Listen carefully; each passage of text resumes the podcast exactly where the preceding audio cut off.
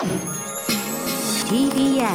Podcast TBS ラジオプレゼンツのポッドキャスト番組オーバーザさんパーソナリティのジェーンスーです。堀井美香です。毎週金曜日夕方5時から配信されるこの番組皆様今週もよくぞよくぞ金曜日までたどり着きました。毎回およそ30分30分で終わった試しなし。私ジェーンスーと堀井美香さんが語らい皆様から届いたメールを読み太陽の向こう側オーバーと目指していくそんなトークプログラムとなっておりますなんと、はい。今日は二本目。の2本目です。さっき一本1時間半ぐらいで喋りまえした。そんな喋った？1時間15分ぐらい喋ったでしょ。10分ぐらいだよね10分。いや私思ったんだけど。30分ぐらいにしといてあれ。ほん何よあそんな短いあなたがね カルロス・トシキンの話じゃないカルロス。間違えた。三浦淳さんの話をしました。そう。でね、はい。まあ、今ここにあのちょっとおかきがあるんだけどでもおかきだけどかきいつものおかきじゃなくてかき餅なの。はい高山かき餅なの。その理由は番組で追ってって感じなんですけど、はい。あのなんで日本撮ってるかっていうと私夏休みをお染めにいただいておりましていないんですよなので。すーちゃんね。何するんですか？温夏泉に行ってきます。やだいやらしい。温泉に行ってきます 温泉に行くんですか？長野とあとどっか忘れたけど、うんえー金沢ってこの間行ったんですけど放送でこれの、えーえー金沢じゃないらしいです。金沢だ石川県だけど金沢ではないらしいです、ね。あそうですか、えー、楽しそうだな何するんですか？お湯に浸かるんですよ。ー 溢れさせないお湯でにお湯に体をつけるんですよ。のぼせたり溢れたりしないで。私ほら頑張ってんじゃんいつも。風呂はシャワーでちゃっと朝浴びてぐらいの感じでさ、ね カラスの行水で頑張ってんじゃん。うん。だ風呂ぐらいゆっくり入ろうかなと思っていいですね。今回は海外旅行とかではなくん。しっぽり。やだわせっぽりすっせっぽりぽりせっぽりすっぽりでしょ？せっぽり大人だもの。おばばだもの。大人だもんいいな私もそういうのしたいな行きゃいいじゃん旦那と。あん？え旦那と？えなになになにそれ？えああみたいなその？なになにそれね？あははじゃないよ。なんでそんな笑ってんの？あー旦那と行くとかおかしいんですけど。でもさお宅結構仲いいじゃなあ仲いいですよ。いでもそれでも二人で温泉行こうみたいにはなんないの？あーまあまあ行きますよ別に、うん。行きますけどなんか別に人里離れた子守宿とかには行かないです。どこに行くの？鳩屋に行くの？なんかカニバイキングみたいなとこ。カニバイキング？あのね 金沢行ってもカニ食べ放題みたいなわっしゃわっしゃ食べておいしいおいしいっつって。今回も私たちもカニ行きます、やっぱりそうです。カニはもちろんです。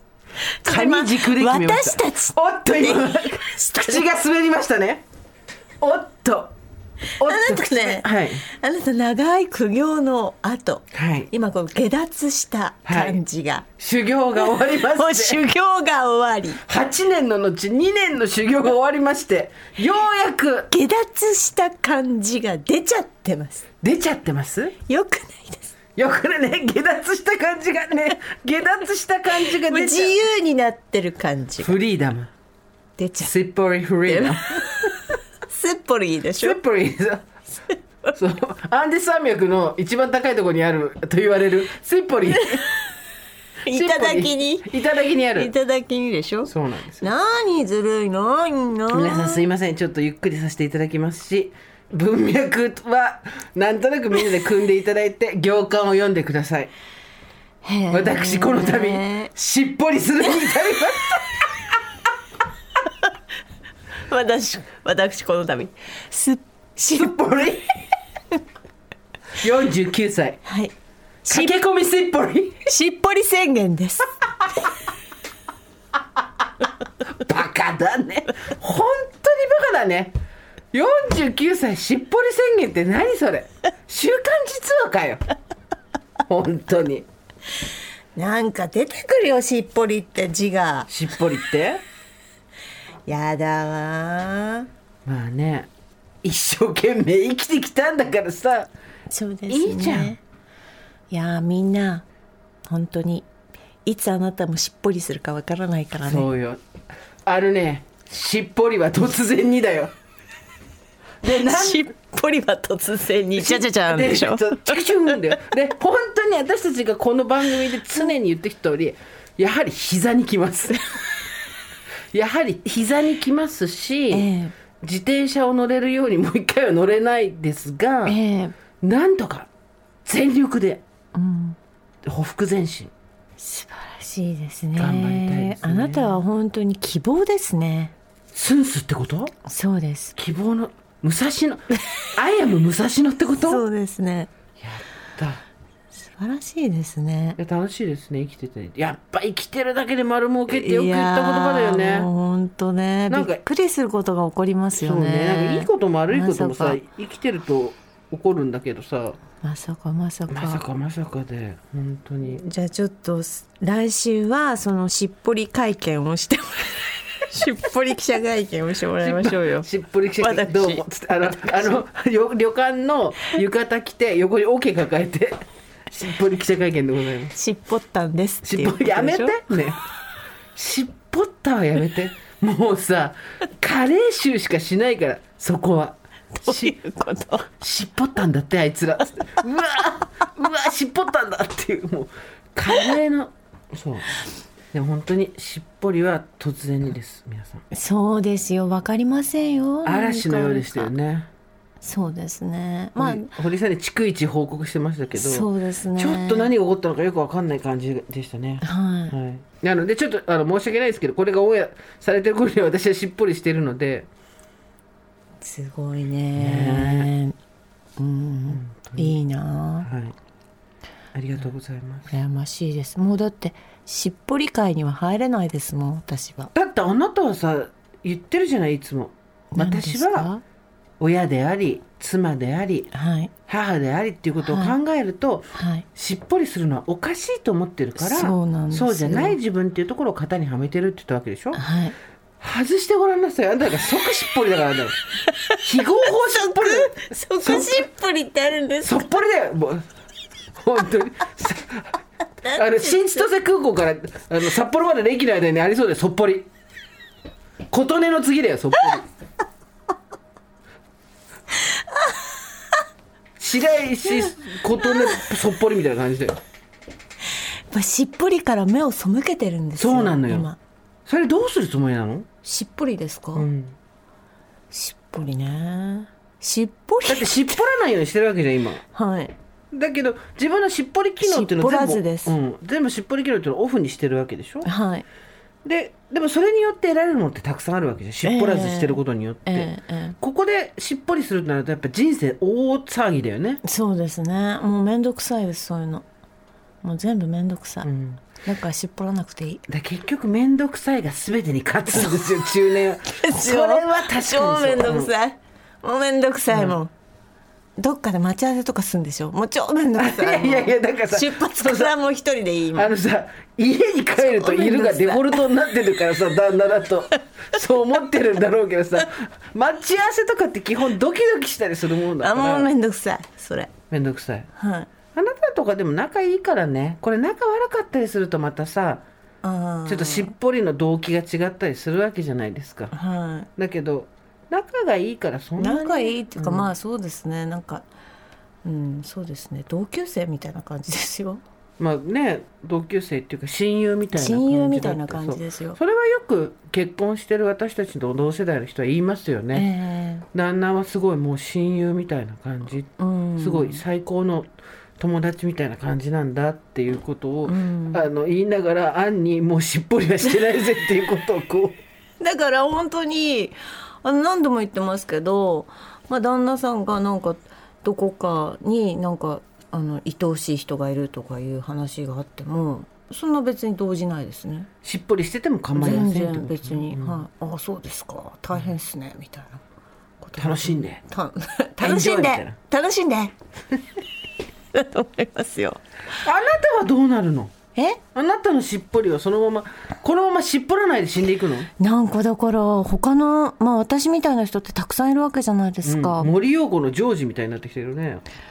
あれ30代の話なんだよなどうどうすんですかね、別にでもでもあのしっぽることが全ての正義でも何でもないじゃん。で、うん。しっぽることが全ての価値だと思って私全く思わない。うん、しっぽること。しっぽることが、はい。なんていうの価値が高いことだとかいい経験だとも全く思わない。ただしっぽりたいのかどうかもわからん。人どもとっちめちんとんちんかんちん一休さんっていう状態なわけじゃない？うん。それでいいのか別に。いいんです。怖いよ言い方が。あのなんかもうほらいろんなものをやっぱりねあ今お洋服もあなたあなたたち私たちねやっぱりちょっとね最近シンクロ率がやばいのよ私たち。そうなんです。あの今日は先週も話したけど2人で全く同じような黒地に花柄のワンピースを着てるんですよ。こんなのあなたが着てる時も私が着てるのも一斉のせいでないのないの。でその前はバラバラの服で来ようって言ったらね白いシャツに黒いパンツと黒いスカートで着て完全にケータリングの人になってたの私たち。そう。合わ一せてない緒なの。着てるものが。でこないだびっくりしたのが2人同時に服の断捨離やってんのよね。そう。あなたもしたんですってね。そうなの。さっきちょっと 小競り合いやりましたもんね。私したから。いや私私もしたから。私の方が。私したから。私こんなだから。そう。私なんかこんなだから。2人で手の幅を狭い。小さく前習い道して。今持ってる袋量がどれぐらい少ないかっていうのを自慢して。私今30着ぐらいしかないから。しかもそれもコートもないコートも含めてだから、そんなに減らしてどうするの？えあなた減らしたんでしょ？私も相当減らしました。まあ春夏と秋冬と合わせてまだまだ数はありますけど秋冬は本当に1メーター20ぐらいあるその開きのクローゼットにスカスカですよ。あおみあのお店のあはい。かかってる服みたいなああ感じなるほどね、うん。ぎゅうぎゅう詰めだったのを。すごいパンパンだったの、うんだけど結局こんまりじゃないけど、うん。全部やっぱだいなんかうん。ほらよくうちら言ってんじゃん出さないと入ってこないんだよみたいな話を、で衣替えやった時に、はい。えこんなのあったんだがすっごいあったの。うん。もったいないなと思ってだったらやっぱ着ないものをもう処分していかなきゃなと思って、うん。あのさウィメンズヘルスでやってたさ服をいらない服を、あのはい送るとそれがワクチンになるっていう、はい。ポリオワクチン。そうなったじゃないですか。あれをや同ってじ。マジで。それいつやった？10月のねえねえねえあれ気づいてた？私も同じ時期にやってんの、うん。10月の初めにうん。送初めの方ったでしょ、あなたもね。えなんでこんなシンクロしてるの？あれさでもさあの権利っていうかあのカードをうん。送ってくださいっていう袋を、あの私たち手に入れたのが、はい。6月か7月じゃないですか、はいはい。6月ぐらい。3ヶ月でもなそうだよ。3ヶ月以内に送んなきゃいけないんだよ。あれギリギリだったんだね。越してた？890ちょっと越してない。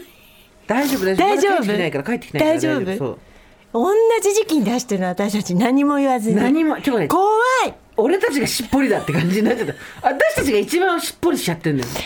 でも私は今回思い切ったのは、まず全部ゴミ袋に入れたの。すごくないですか？この方法。この方法。スパルタじゃん。一個ずつ選んでそのこんまりさんがどういう片付け方してるかわかんないんですけど、一個ずつ見てたらもう途方に暮れたわけ、うんうん。でもう絶対捨てられなかったの。なんか思い出もあったし、はいはいこれ使うかしらと思って、うん。これで結局減らないから一回全部ゴゴミ袋に全部入れたの。でそっから取り出してったの。これはいるこれはいらない。必要なものだけ、うん。そしたら結果なんか女子アナ時代に着てたブラウスとかスカートとか全部もういらないうん。方に、不用品の方に。そうそう、ん。入ってってまあこれから着るちょっとした日常使いのものとかコートとか、うん。そういうものだけ残して私今全部洋服レンタルなんです。あえレレンタルってそれプライベートもレンタルしてるってこと？プライベートでだから近所にスーパー行ったりとかするのはうん。何着か残してるの、うん。うん。うん、残しててそれ以外会社に来る時とかどっかのお仕事行く時は全部レンタルなあんですサブスクのやつよくそうですそうです。ああれ始めたんだ。そう。どうよ？えすもう私私は、えー、と何社かあるじゃないですか、うんうん。で私は1社や、はいはいはい。何個か試してみて今1社に落ち着いてるんですけど。今月これとこれとこれ借りますみたいな人送られてきてそうですそうです。合わなかったら返してあったら来て戻せばいいってやつよね。そう、うん。でいろんな会社が今やってるから、はいはい。その中で私に合うのが1社あって、うん。そこでやってるんですけど、うんまあ、1ヶ月でいくらか払うとえ3着選べるんですね。はいはい。で私大体もうワンピースにしちゃってるの全部。足るっていうこういうワンピースにしちゃうと,、と3着とか4着とかを1ヶ月うん。間仮ほあのもうずっと私の手元に置けてそれを着回せる。でまた次の月になると新しい4着を、もうすごいすごい楽。私さ思ったの買うんだったらこの人絶対この服は買わないと思っそうでしょ？そうだから絶対買わないもん。黒黒地のねワンピースで襟がなくてしかも、えー、とプリーツがこう全体に胸元から入っててかなり堀井美香にとってはデザインフルな服なんだよね、はでだから珍しいなと思ったんだけどレンタルだからいけたんだ。そう。お値段もだって結構するやつだからこんな買いませんよ、ね絶対私、でも借りちゃって手元にも残んないしまた新しいの来るしそしたら今までオフィシャルで着てたちょっと小切れな洋服が全部いらなくなったの。そうなんですよ。でもなんかそのクローゼットの中を軽くしたいみたいなのはうん。すっごいあったから、うん。でそれやったでしょ私。で次残ってんのが2つあるんです何？食器と化粧品。きた。これよ。食器はやっぱりうちほら実家がさ、ね。なくなってるからその分も全部あるから食器持ちなんだね。すごい量あるし捨てたくないわけ子供の頃の親の思い出とかもあるから、うん。ででも捨てたくないから取ってあるけど実際使ってんのは、うん。ローソンでポイント貯めて使ったミッフィーなわけよ、うん。であれめっちゃ丈夫だし、うん。だけどやっぱりなんだろうそのさ使ってないものに面積取られてる感じってさあー。うちはもうどうしてる？食器食器すごい少ないです。マジで、まああのうち夫もそういう断捨離好きなので物を置きたくない人なので、セットみたいだってもんね家がね。そう。いや、でも本当そうなんですよ。でも本当になければないで、なくすとき、あれどうしよう不便になったらと思うんですけど、なければないでちゃんとやるんですよ。なんかバザーやりたいね。バザーいいですね。オーバーザさんのおばさんバザよかっーた。みんなでさいらないもの持ち寄ってさ、はい。い、らないものっていうかもう使わないもの？使わないものとかね。そうだから誰かにね。そうゴミじゃないよみんな。ゴミじゃないよ、うんうんでさ、うん。ねえ。いや、いいと思います。本当に、うん。食器とかさ、うん。なんとか。そうなのあと化粧品とかさ。化粧マニあなた本、本とかもそうじゃない？本はもう目をつぶってます。だって本は検本された本だけで何百冊ってあるわけだかそっらか。どうにもできないよ、うん。売るわけにいかないしさ、うん。だ本当は検本された本だけの図書館とか施設でやりたいの、うんうん。でも、てか持ってってもいいよぐらいの勢いで、うん。でもそれがさ何が嫌だって持ってかれた本がさそのメルカリだなんだでヤフオクだで売られてるとまたこれ嫌なき話じゃん、うそうだね。そうなりたくないからどうしたもんかな。なんか向こうの気持ちもあるしね。いやなんかそう私も自分の本誰かが出してもあの例えば図書館みたいにしてても全う然ん何とも思わないけど、うん。それは服捨てるのと違いますよね。服をどっかにこうそうそうそう。やるのとね。自分で買ってきたものじゃないから。そう。だけど本当はミニミニ図書館やりたいの、うん。図書館って資格いんのかな、でもなんか施設図書館みたいな。よく取材で行ったのなんかほら温泉銭湯の中にちょっとした図書館ブースねうんうんあったりとかしたから、多分個人情報的な何かだけちゃんとすれば大丈夫なんんだよね。でしょうね。昔の図書館ってさ、うん。名前書いてなかった自分の。書いてた。ジブリだものそれ、うんあそうだ。前に書いて書いた人。同じ人が書いて、借りてるみたいな先輩の借りてる本とか借りてたわ。好きな先輩の本とか。またこれ借りてる。あそう。あったよそういうの。あそう。個人情報がまだねそうですだった頃ねの時代、ありましたね。名前を書いて図書館のやってましたね、ね。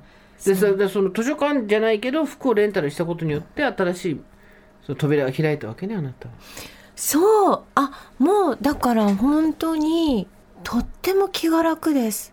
何回か着るのかわからない洋服を私買わなきゃいけなかったのでやっぱり取材とか、うん。その仕事場に行く時にそれがなくなったのででクローゼットもすごく今もう本当にスカスカなのでそれが嬉しいですね。いいですね。うん。私は逆のことがありました。何、しっぽりにですねうんしっぽりいるじゃないですか、うん。しっぽりってこう 今固有名詞としてのしっぽりっていうのがまあしっぽりがしっぽりが、なんか私がいつもうん。ユニクロとザラを着てるじゃないですか、うん。大好きで、うん。ユニクロとザラばっかり着てて。うん。でしっぽりがなんか私が着てたコートかなんかがサイズ感がちょっとおかしかったからうん。自分でも分かってたんですよ、大きいの着てて。で多分それさ そのサイズしかなかったからそれ買ったぐらいの感じだったんですけど、でこうジャストサイズのコートもいいんじゃない？みたいな話になって、うん。うんそれ別になんていうの？しっぽりはほら別にその私の体型がどうとかっていうのも別に全然気にしてないんで、全くそういう意図はなくでいやいやいやっつってこれでいいんだよみたいな楽だからみたいな話をしてたんだけどなんやかんやでしっぽりがやってあげたい気持ちが募っちゃったんだね。はいはいはい。で、こういうコートいいよみたいな、うんうん。プレゼントするよみたいな話になって、うん。もうその辺から私の顔がどんどん暗くなってってるわけ実は。はいなぜかっていうとはい。サイズがないんですよ。うん。で大体のうん。それこそ駅ビルに入ってるようなブランドからうんうんうん。うん大きなメゾンからうん。ほとんどの服屋に自分のサイズがないっていうことは私は子供の頃からやってきてるわけ、うん。それによる自分の異業感いわゆる形がみんなと違うとか例えばじゃあみ美香ちゃんが言ってたそのレンタルなんとかって私はできませんよ。だって一個も入んないから。でようやく50手前にしてまああのこのあと私たちが話すであろう人間ドックでは、うん。人間ドックの話もあるんだけどさそうあの、まあ、いろいろあったけど自分の体型だったりとか自分の個性みたいなのをようやく受け入れられてるわけじゃないですか。私はこれでいいうんこういう自分が好きって言って、みんなと同じじゃなくてもいいって言って。足も大きいし私。で手でふ体が大きいから服も大きいみたいな。それでそういうところの自己需要において服っていうのはものすごいでかいわけだってはい。裸で歩かなきゃいけないとかさ、はいそういうことになるわけじゃないですか。はい。でそういう意味でファストファッションのことを悪く言う人たちはたくさんいますで確かに問題点もたくさんあると思います是正しなきゃいけないこともあるだけどサイズの大きなものとかサイズの小さいものを作ってくれてるっていうところにおいては非常に頼りになるわけうですよ、っん。うん。ていうところで私はユニクロを着たりザラを着たりっていうところもあるわけ、そこに行けばサイズがあるから、うんつまり需要されるからうん。自分自身の体型っていうのがっていうのもあったんだけど、まあ、良かれと思ってしっぽりがこういうのもあるよああいうのもあるよみたいな話になって、いやでもサイズないからさつって言ったんだけどいやあるよあるよ探してみようよみたいな話になって、うん。電話して聞いてあげるみたいになってさ自分ほらあげたくなっちゃったうんだよね、ん。で電話して「なんとかのサイズありますか?」とか「なんとか」とかって言ってんだけどさまあないわけようん。で向こうがさ向こうとしっぽりがやり取りしてるんだけど「ああそうですか」大体このなんかサイズチャートで見るのといくつぐらいのサイズ例えば XXL なんですけどとかでうん「あ日本にはないんですね」みたいなさうん。えそれ取り寄せるとなったらどれぐらいかかるんですか？とかさうん。しっぽりは単純にないものを取り寄せようとしてるんだけど私はそこから漏れてくる言葉っていうのはもうお前は規格外っていう言葉でしかないわけよ。うんで久々にこれ来たなと思ってこれをやらないで済んでたからすごい私最近精神衛生良かったのにと思いながらあーすっげえ暗い気持ち暗い気持ち暗い気持ちああやだやだと思ってたんだけどまあうーんと待ってて。でお店の人も、まあ、いい人なんだと思うけどもっと小さいサイズでも入るんじゃないですかみたいなこと言ってくるわけ、うん。お前なんだよ。だだそれでこのサイズでも入るんじゃないですかって言って入りませんっていうのは私はもう何回もやってきてるから。でもそこでさうわーって昔のこと思い出しちゃってはい、じゃあ着てみてくださいって言われて、まずじゃあコートだとしたら腕を入れる。まず袖ま、あの、肩周り、袖周りがパッツンして手前に手がいけない。で、無理やり着たとしたら今度前がおっぱいが止まらない。ウエストのところも止まらない。で、お尻が広がっちゃって、結局ダメだね、みたいになるっていう、その過去にやってきたことをもう一回この年でやんのと思って、もう、ふわーって別の部屋行っても、すやーえー、しっぽりに言えばいいじゃん。でしっぽりが電話切ってで私がそんなになっしってぽり。あいつがそんなになってたからしっぽりがわーって来て「ごめんごめんごめんごめん」みたいな、ああ、気づいたのね。そうすごいデリカシーないことしてた、申し訳ないみたいな話になって「うんうんいや別に大丈夫です。もう慣れてますからあーみたいな感じで、うん。なったんだけどけで結局そのメンズサイズだったらあるみたいな。さもうださメンズサイズだったらあるとかもう本当もうさ、うん。だからアメリカ住みたいっつってんだよ私はみたいな話なんだけど、まあ結局あのなんだろうなんやかんや言ってそのメンズのサイズの方でうん。気に入ったコートがあったからそれでよかったんだけど、うん。で、まあ、ありがとうしっぽりって話でちゃんちゃんで終わったんだけど、うん。なんかさその突然来るよね。自分が克服したと思ってたことがうん。ああ、ありますよ。できてなかったみたいなさ、うん。また傷つくんだ。同じことで傷つきますからね。ね。でさそこに結構さオーバーカムできてると思ってたじゃん。自分で、うん。うん。いやいやできてないんだね。私なんかそのひどく傷ついた時に、これいつになったらきっと50とか60になったら傷つかなくなるんだろうなって思ってたことを、うんいまだに同じことで嫌な思いするので、んこれって多分墓に入るまでこうなんだなって今結構覚悟してる。覚悟することだよね、これ本当に。うん。なんか克服することってないんだなって思ってる、そうだから克服できるためのツールってあるじゃん。例えばその私で言ったらかサイズの大きいものを通常の店頭に並べてくれるブランドがある。ファストファッションのとこだったりするけど。でそういうことによって自己授与されてたと思うけどそれって単純に道幅が広くなったっていうだけの話で、うんそもそも通りづらい体だったっていうところ自体がな変わったわけではないじゃん。で,、でもそれを変えたいわけじゃないんだよね。うんうんありのままの自分っていう言葉はちょっと今もう随分手垢がついちゃったけどそのままの自分を自己授与したいんだけどできたはずなんだけど、うん。同じことで。いやいやいやあなたもそうですか、久々に来た。小学校中学校高校ってずーっと嫌な思いしてて、うん。服が入らないっていうのを、で私今から見ると中学高校の時の私って別に太ってないから、うん。今は完全にこうイエーイってなってるけど、うん。単に体が大きいわけよ。うん。でもそれでみんなと同じが服が入んないっていう時のあのああ私だけまた規格外だみたいなさ、うん。ベルトコンベヤー乗ってこうピッて跳ねられるような、うん。あの感じ久々に思い出したね。うん。やっぱダメだね、うん。向き合いやーもうもう絶対これ治らないよ。治んないよね。うん。治んないよね。うん、付き合っていくしかないですよ、ね。もう大丈夫だって思っててもね来るもんね。ね。あでなんかそのなんていうの締め付けられそう方とそうそうかさ思い出すじゃん。そう同じなの。同じなのよそうなのよ。何も軽減されないの。さねれてないの、あのこの感じこのギュってなっちゃう感じっていうのはさ。そう。どうせ私が悪いんでしょみたいなあの感じとすいまかせん罪人です私そうは申し訳あ罪人りませんと書いて罪人ですっていうね。申し訳ありません。っていうのが、そうなんですよ。わかるわかるあれどうにかなんないかね。もうまあくっつき合っていくしかないんだね。持病だね。うーん。いつ来るかわかんないから。だから本当にあなた何があんのよそんなの。えありますよ。そりゃ放送では言えないようなこともありますよ。どんなしっぽりなの？ありますよ、傷つくことありますよ。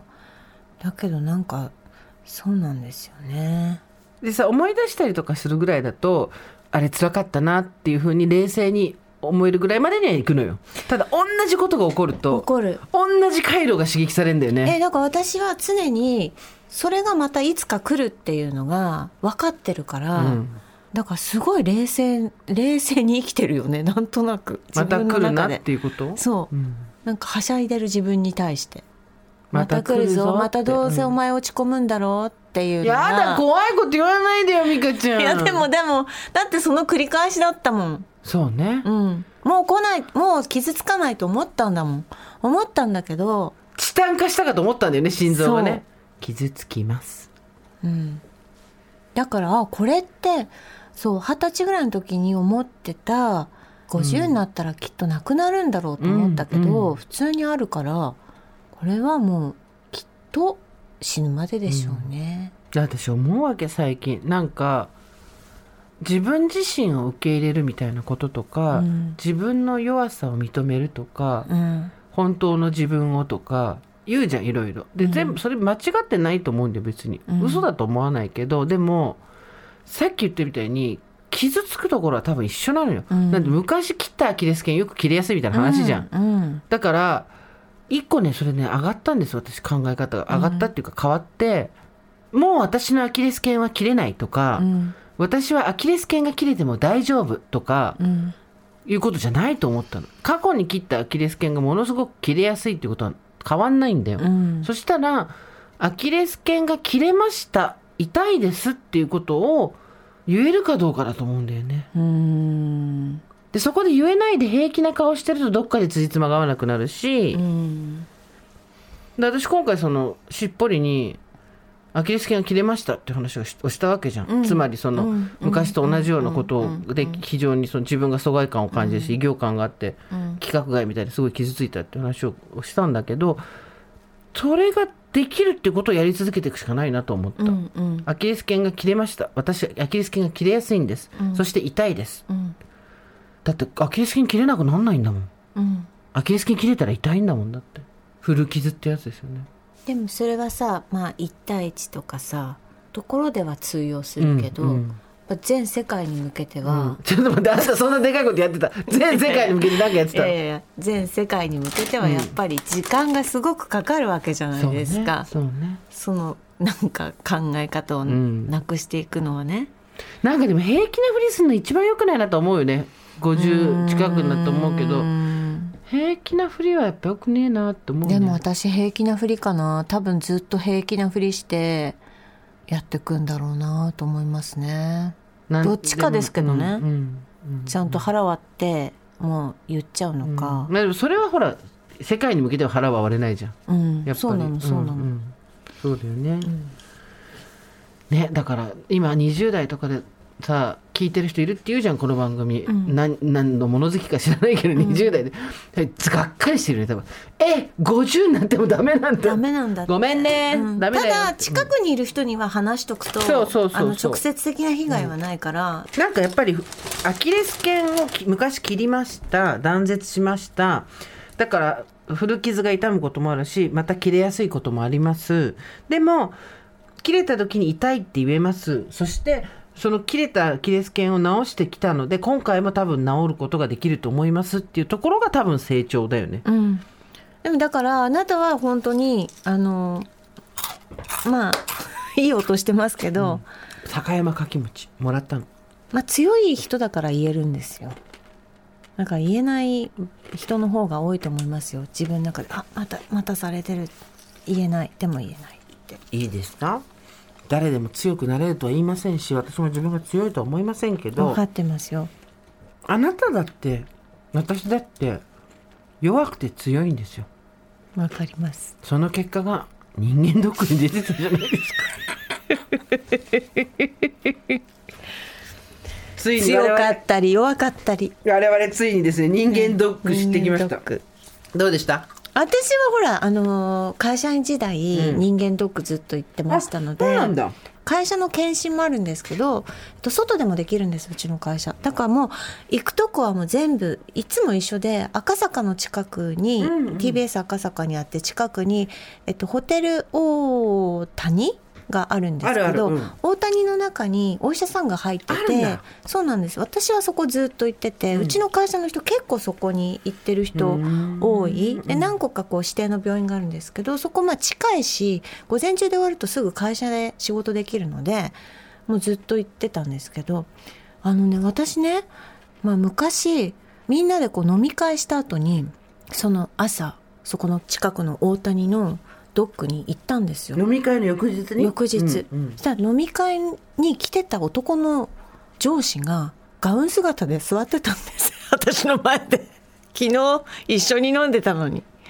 したらその方がその方がですねあの飲んでた上のあの先輩にメールで「堀井のガウン姿朝大谷で見たんだけどよかったよ」みたいなメールをひどい、したんですよ。うん、ひどいじゃないですかそんなの。で向こうとこ出たらダメ。なんですよ向こうは別に何の意味もなくて、ただガウン姿見たよ堀井の大谷でっていう、ただ文章が途切れなんていうの未熟な文章を送っただけなんですけど、その女の先輩に私ボイラー室の横に呼ばれて「ねえねえ堀井堀井さ本当やめた方がいいよ」って。だから多分その飲み会の後にその人と大谷に行って止まったと思ってるんだ。朝ガウンガウン姿の堀井を見たっていうだと思ってもう私子供もいましたからその時に「堀井本当にやめな」って言われて「え何をですか?」っていうことありまし人た、間ドックをですかっていう。ありましたけどだからみんなあの結構そこで TBS の人たちが行ってるのがえ今年もそこ行ったの？今年はねちょっと変えました。あら。新しいところに行ってやりました、うんどうでえもう結果出てきたの？まだ？結果出てきまあの出てきました、うんうん私はあのいつも低血圧なので低血圧。えっていうかさはい。こんなにも予想に反してないことないね。どういうことですか？めっちゃミス低血圧みたいなもんね。え？低血圧っぽいよ低ね血圧でしょ。私必ず2回測られるんですよ。私も2回測られるの。なぜなら高血圧だから 俺たちの低血圧足して2で割るとちょうどいいんで。いくつよ？上いくつよ？私76とか。はあ？最初いつもこれ、まあ、いつもこのくだりかって思うんですけど最初80いくつで出て「あちょっと低いですね」って言われて。それでなんか別室に呼ばれて測り直したりとか、うん。今回はなん手でやかそのるとねそうそういいよね。先生のその問診の時に、はいはいちょっともう一回測りましょうみたいな、でもまた今度逆に落ちるっていうね。え70ってさはいそれ76とか70そうですね。ごめんなさい。私私今回初めて血圧ちょっと高く出たんですけど、ええ。今までそう100とか110とかだったのが120一回150が出ちゃって、ええ。ざわざわっとしちゃったんですけどそれこそ測り直したら下がったんですが 測り直したらさ私たち測り直すと下がっちゃう族なんですけど。なんでそんな血圧高いんですか？いやてかなんでそんな血圧低いの？わかんないです。えいつもずっと？ずっとなんだと思いますえ 思いますじゃなくて毎年受けてるじゃん。毎年だから毎年そうやって引っかかってて私も別にそんな気にしてないから。血圧ってでも低いのってあんま良くないよね。よくないのも良く思いうん。ますけど、なんか特に血圧が低いことに対しては対処療法は高血圧と違って薬が出るとかいうわけでもないですし。あのほら判定が ABCD とかで出るじゃないですか、はいはいはい。可及的速やかに何かしなさいってなかったろないですないです。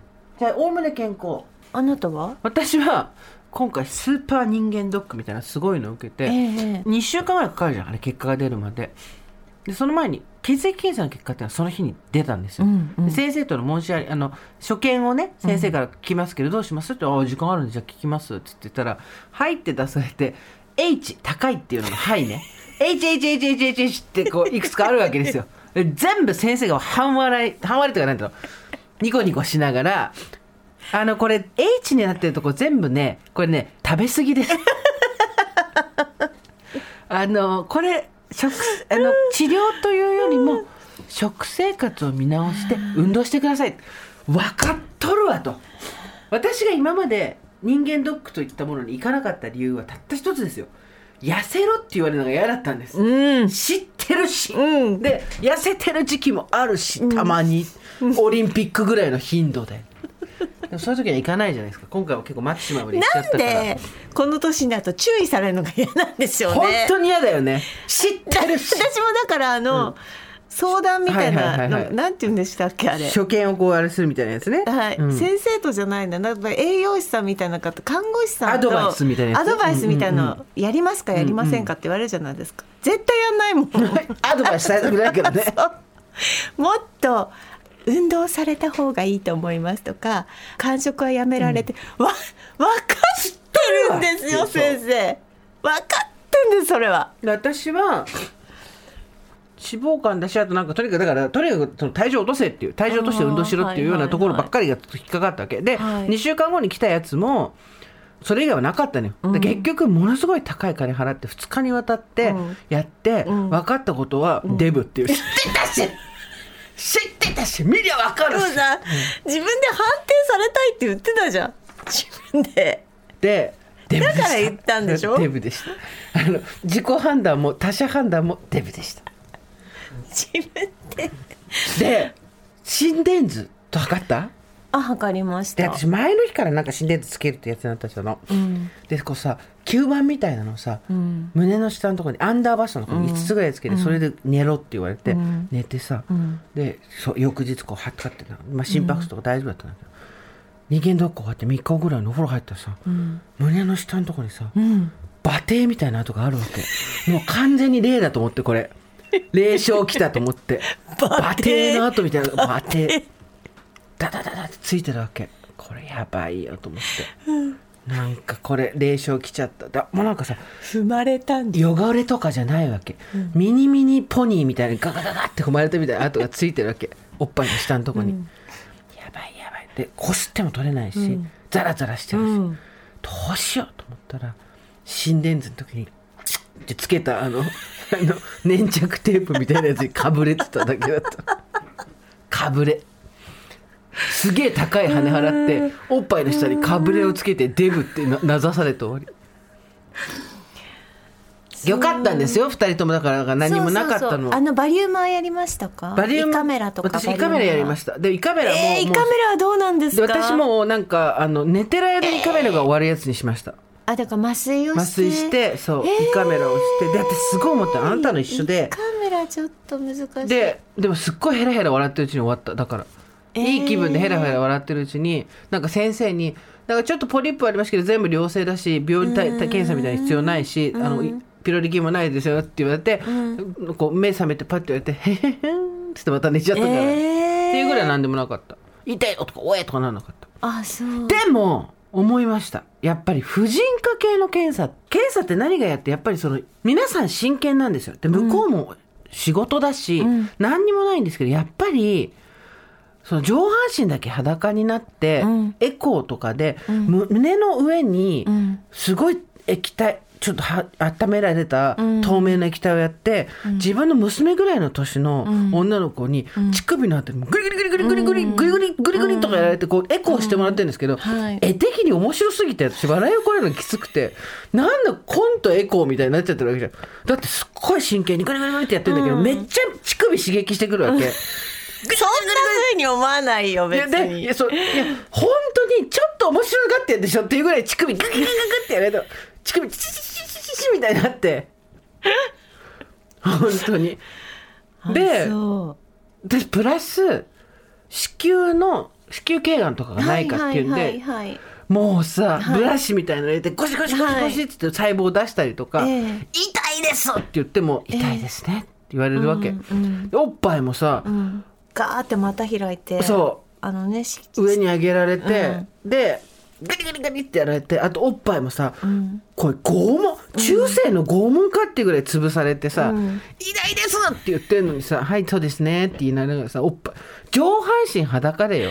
デブって言われた女がよ。上半身裸になってすごいスレンダーな美人の看護師さんにおっぱい潰されてんのよ。これはいやでも向こうはだってほらもう物としか思ってないかでら分かる。それが分かるからこそ物と思えないうん自分が辛いし、うん。てか婦人科系のってやっぱすごいえぐられるね気持ちがね。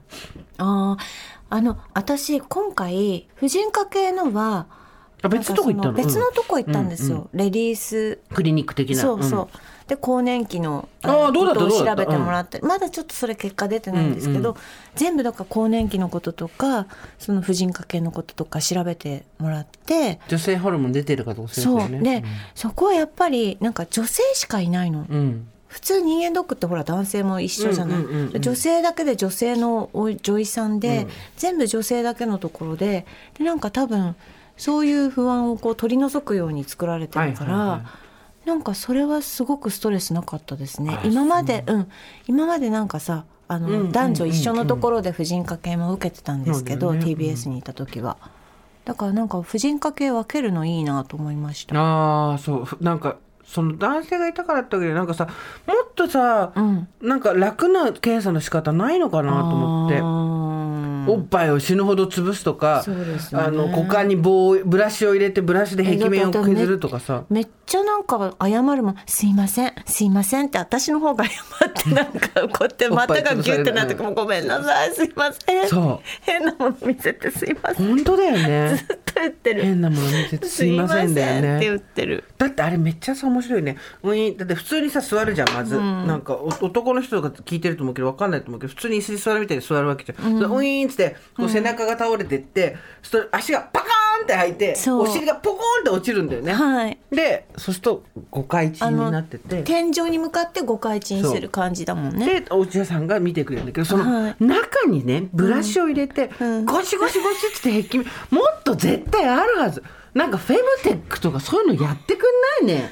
うんそうしないと今取れないんじゃないですかいやね。絶対もっと医学は進歩できるはずブイーンって潰すんじゃないやつも、マンモミのじゃないやつも今出てきてるらしいよ。うん。でも高いんでしょ？なんかそのいや木なんかでもやっぱさ女に生まれたことを自分たちが選んだわけじゃないし女でいること楽しんでるけど女でいることでなんかこうちょっとうえーってなる検査とかって嫌だなとう思って、んうん。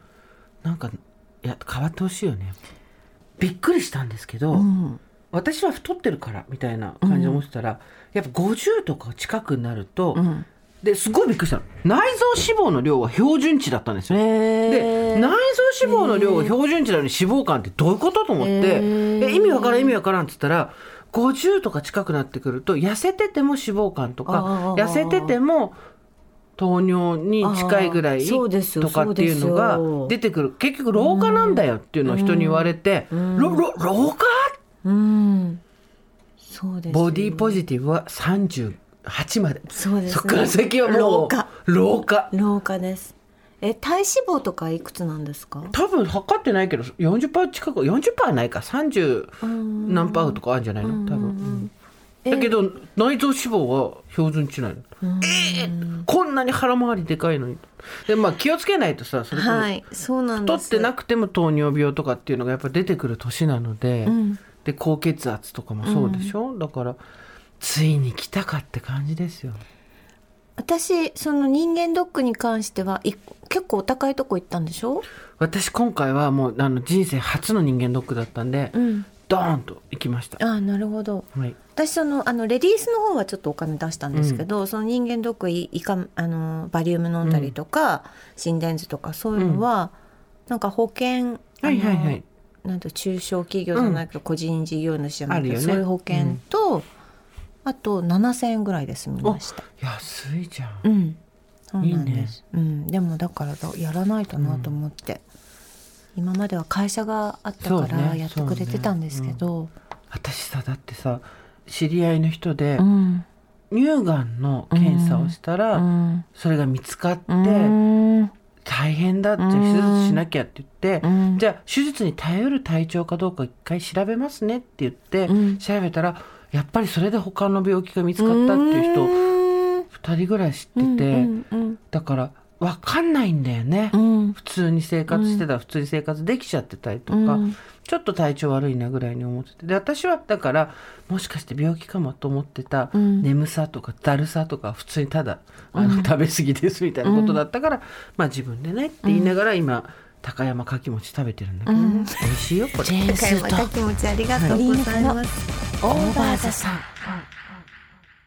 あ、メールが届いております。株式会社 TBS ラジオオンチュはじめまして私、インテリア雑貨メーカーの山崎実業マーケティング部で広報しております清水と申します。あこんにちは。をかねてより御社のポッドキャスト番組オーバーザさんを拝聴しておりましてスーさん美香さんご助会の皆様にお話に激しく共感しながら楽しませていただいております弊社ではワクワクする心に従い行動するというスローガンのもとえもう一回言って。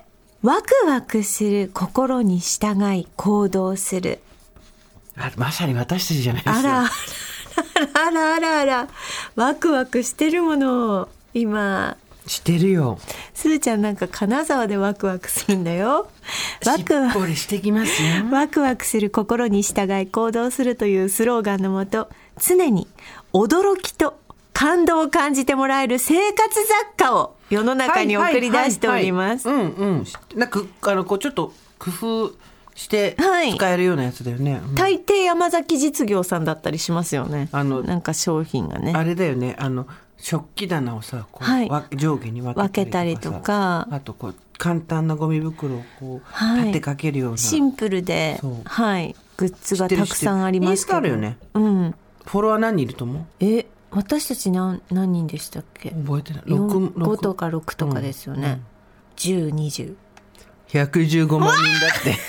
115 115万人だって。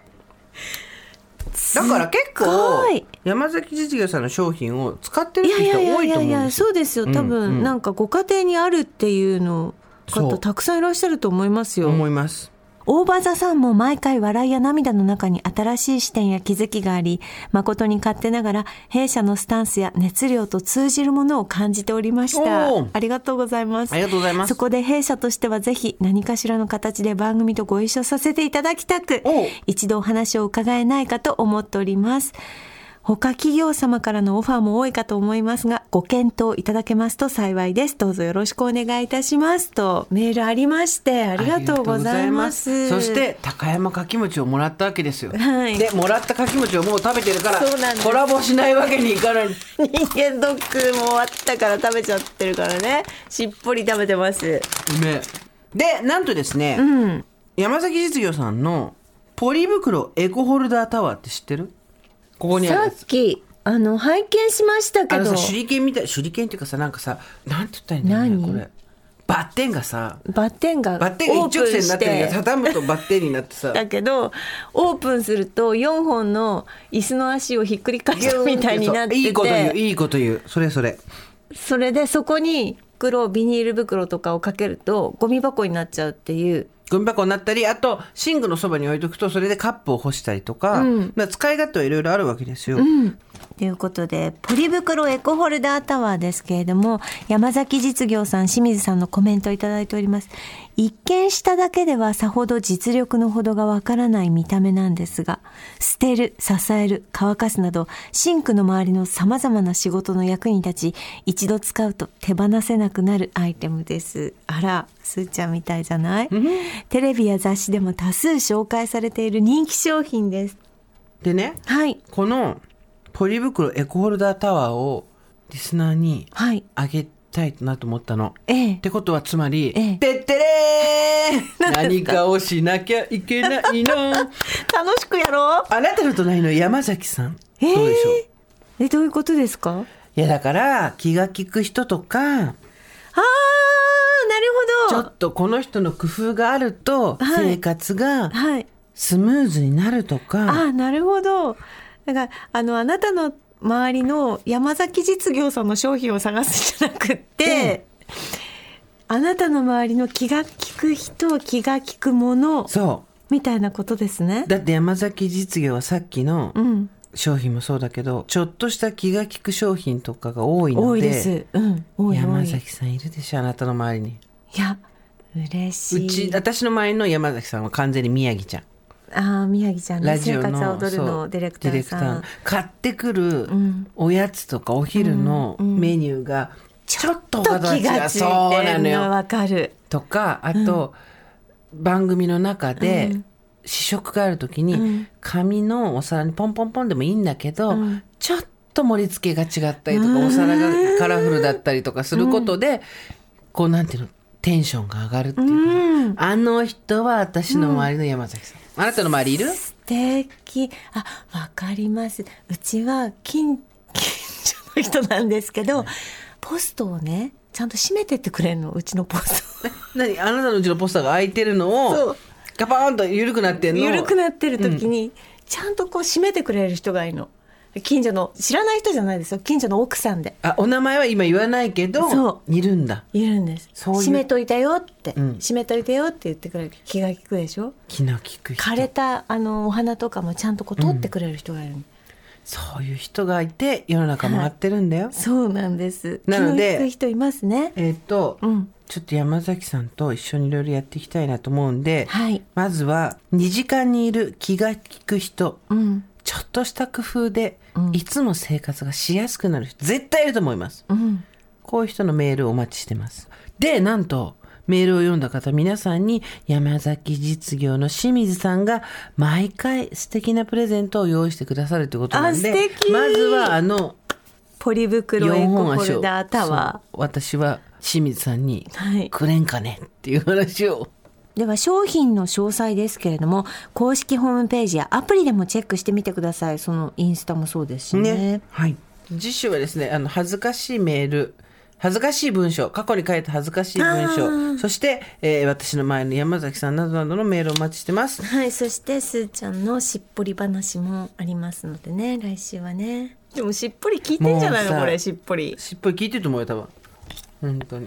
あれだ別に 私と付き合うってそういうことだよっていう。かそうね。わいそう。かわいそう。すごいね。いいすごいところに乗ってきたね。ね。というわけでこの辺で今回は終わりにしておきましょう。オーバーザさんでは皆様からのメッセージをお待ちしております。送り先は番組メールアドレス over.tbs.co.jp over.tbs.co.jp です。アルファベットは小文字で OVER です。それではまた金曜日の夕方5時オーバーザさんでお会いしましょうここまでのお相手はジェーンスーと堀井美香でした。オーバー。TBS Podcast